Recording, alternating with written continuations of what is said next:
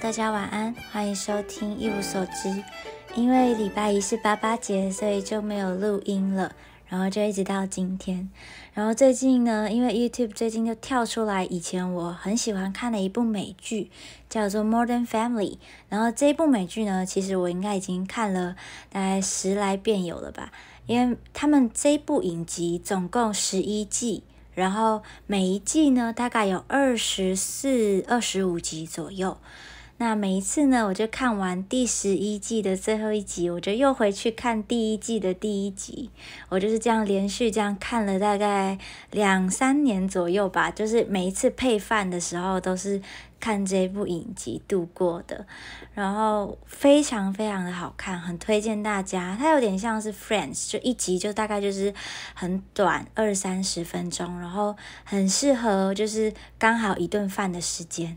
而且呢，因为这部 Modern Family 呢，它在讲一个家族的故事，然后里面就有很多我觉得。呃，我们生活一定会遇到的琐碎的小事情，然后你就可以看他们里面的人物呢，如何面对自己的爸妈，然后如何面对自己叛逆期的小孩，还有各式各样不不同的就是情境，还有生活的智慧。这部影集我觉得很推荐，合家一起观赏，就是一天一集，家和万事兴的概念，而且里面真的有很多很幽默，然后可以。不要把生活看得这么紧绷，因为有人有时候在相处、生活在一起的时候，本来就会有一些情绪性的发言啊，或者是本身自因为自身的情况，然后对待旁边的人就会不自觉的有一些很伤人的反应。那里面呢，就会用一些很幽默，或者是能够设身处地的方式去替呃同居的家人一就是着想这样子。我觉得很适合大家一起看。好，然后还可以呢，小聊一下最近的那个台湾，呃，好像真的发生了蛮多事情的，比如说裴洛西来台湾啊，还有那个林志坚的论文抄袭事件。虽然跟我们频道没什么关系，不过因为闲聊嘛，就随便聊一下。我已经很久没有发露那个政治新闻了，因为其实我觉得台湾媒体是一个蛮让人匪夷所思的产业，然后很多时候去。跟第一线的时候，你就会觉得听不到什么内容，然后就瞎起哄这样子。所以我已经，呃，以前我会 follow，但是已经很久没跟了。那这一次呢，真的大家讨论的蛮热烈的，所以我也有看一下那个经济学人的报道。那有一些蛮完整的说明，也有就是包含一些战力分析，这样有一些不错的论点。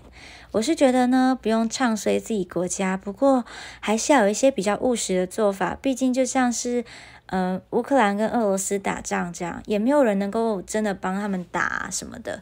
所以台湾还是要靠一些比较实质上的努力或改变，才有办法真的。毕竟敌人就在我们对面，所以大家就还是要实际一点。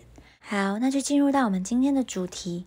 我们今天呢要介绍的是这一幅《骑士死亡与恶魔》，这是杜勒呢另外一幅非常有名的画作。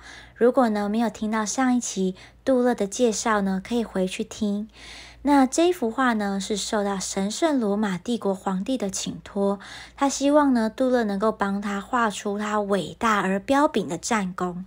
那杜勒呢，不但成功的达成哦，而且呢，他借由周围这个恶魔以及死神的角色，让这幅画呢，在精神层次上面更上一层楼。那呢，这一幅画是一幅木刻版画，厉害的是呢，所有的细节杜勒都没有忽略。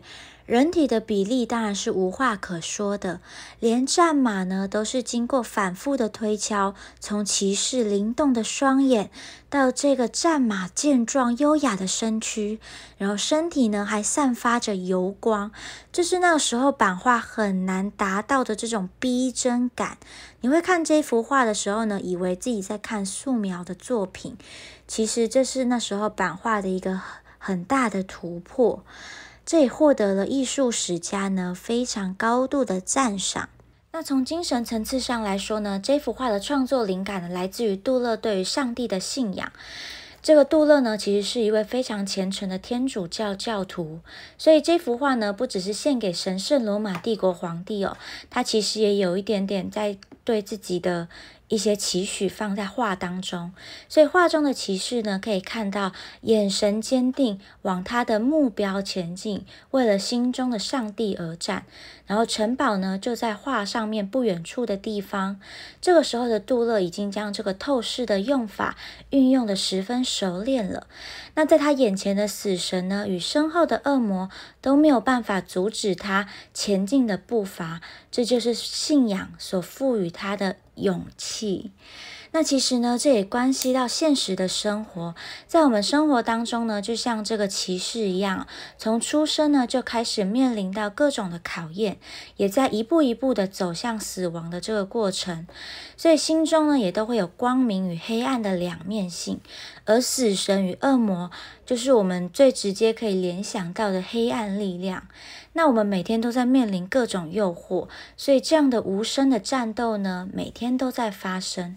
但即使面对这样子的死亡与恶魔，杜勒心中的上帝呢，也带领着他走向光明，一步一步的往前进。那也可以看到这幅画的右下角有一个杜勒非常经典的签名，除了签上他自己本人名字 A.D 缩写之外呢，也会记上年号一五一三年。那当然在年号前面也有一个大写的 S，其实呢这个是一个罗马女神 Salus 的缩写。那这个女神呢专门在保佑健康与平安的。那杜勒也在这边就是希望呢岁月静好，生活平安的意思。那这个有一种对比的概念哦，就是即便呢是在生活平安顺利的时候，死亡也依然伴随着在身边。那恶魔呢也是如影随形的，所以有一点居安思危的提醒。好，那这幅画呢大概就是到这边。那其实这幅画呢也让我想到一本书，叫做《众神与人类的战争》。其实。呃，这本书是这个《地球编年史》这套书里面的第三部曲。那这本呢，里面就记载了很多希腊、罗马神话，还有埃及神话，然后提出一些比较有有凭有据的依据，这样子。所以，呃，在过去呢，其实众神是会介入人类的战争的。那国王呢，只不过就是神的代言人而已，他就是一个傀儡的概念，所以所有的胜负呢，还是交由这个众神的角力来决定。包含我们所熟知的这个特洛伊之战，其实就是一个众神角力之下所产生的结果。好，大概是这样子。所以这本里面呢，我也蛮推荐，如果对于希腊。罗马神话非常有兴趣的朋友，还有埃及神话，也都有很多的记记录，然后就很推荐大家可以去看。就如果有机会的话，我也可以讲几个我自己觉得比较有趣的故事说给大家听。好，今天这一集呢，大概到这边喽。